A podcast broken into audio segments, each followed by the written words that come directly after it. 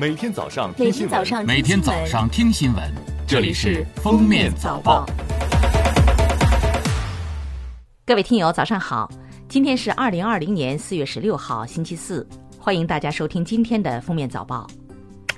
十五号，在国务院联防联控机制新闻发布会上，国家卫生健康委新闻发言人、宣传司副司长米峰表示，四月十四号，全国本土新增十例确诊病例和五十四例无症状感染者，为两周以来最高。提示要守好社区、发热门诊、流行病学调查三道防线，继续推进公共场所科学精准防控，堵住可能导致疫情反弹的漏洞。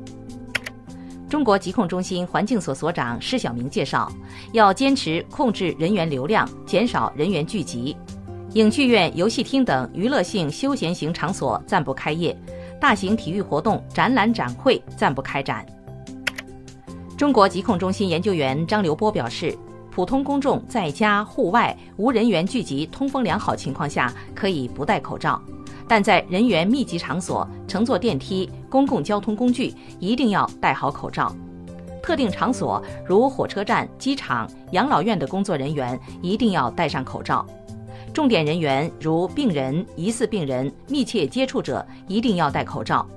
存在职业暴露风险的人员要戴口罩。国家卫生健康委疾控局一级巡视员贺清华表示。复学以后，要特别关注防范可能的输入疫情给学校带来的风险。一是要建立学校卫生、教育和医疗机构、疾控机构点对点、人对人的协作机制，一旦发生情况，知道找谁，确保学校疫情防控各方面的业务指导、巡查、培训做到全覆盖。二是要落实防控措施的要求，强化学校环境卫生消毒。保障学生食堂就餐各项防控措施落实到位。三是加强健康监测，开展健康教育，让师生养成良好的卫生习惯。十五号，国家卫生健康委食品司发布新冠疫情复工复产复学饮食建议之六要六不要，这其中包括不要囤积食物，要预防食物腐败变质。建议称，目前米面粮油果蔬。肉、蛋、奶等各类生活物资市场供应充足稳定，无需大量囤积。如因个人原因有需要，可适量储备适宜长期保存的预包装方便食品、罐头食品、速冻食品、冷冻肉类等。近日，北京当下正值杨柳飞絮高发期。据北京气象局消息，北京飞絮期一般从四月上旬到五月下旬，持续约五十天。有市民担心杨柳絮会传播新冠病毒。钟南山此前表示，如果是在非常严重的疫区，柳絮通过病人飞沫或许会有些传染，但目前不存在疫区，因此柳絮并非是重要的传染源。教育部近日印发通知，启动实施全国高校与湖北高校毕业生就业创业工作“一帮一”行动，首批确定四十八对高校开展帮扶行动。支援高校包括三十四所中央部属直属高校、四所直属普通高校、十所全国示范性高职院校；湖北受援高校包括八所中央部属直属高校、三十所省属本科院校、十所高职院校。帮扶行动时间定为二零二零年四月至九月，并将根据疫情防控安排适时调整。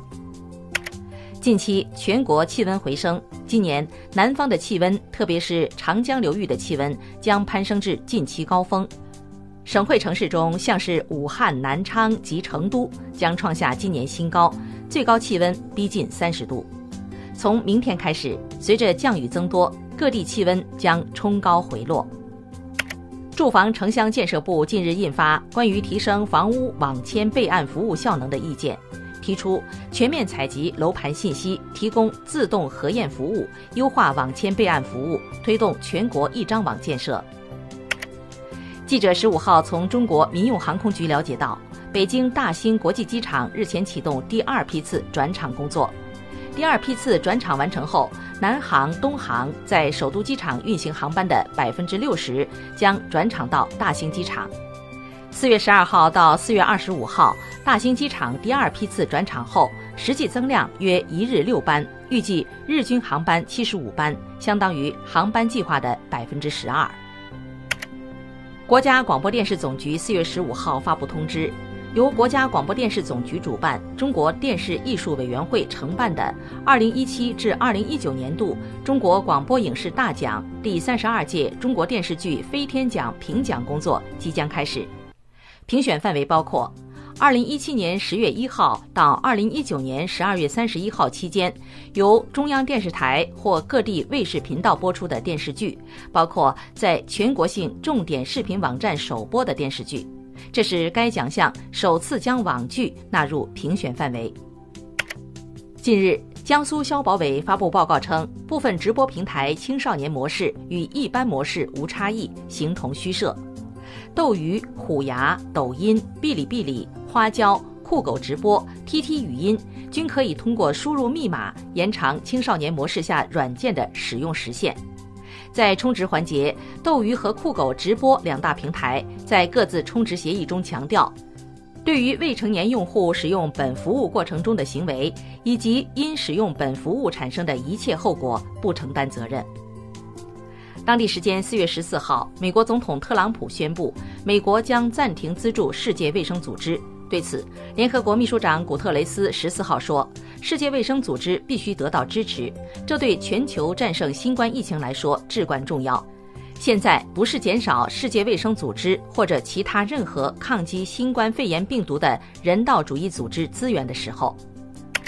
四月十五号，国际货币基金组织发布最新一期世界经济展望报告，预计今年全球经济将萎缩百分之三。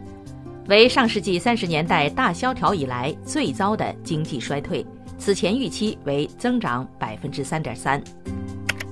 国际奥林匹克委员会主席托马斯·巴赫说：“二零二零年东京奥运会延期举办，将令国际奥委会面临数亿美元的额外支出。”感谢收听今天的封面早报，明天再见。本节目由喜马拉雅和封面新闻联合播出。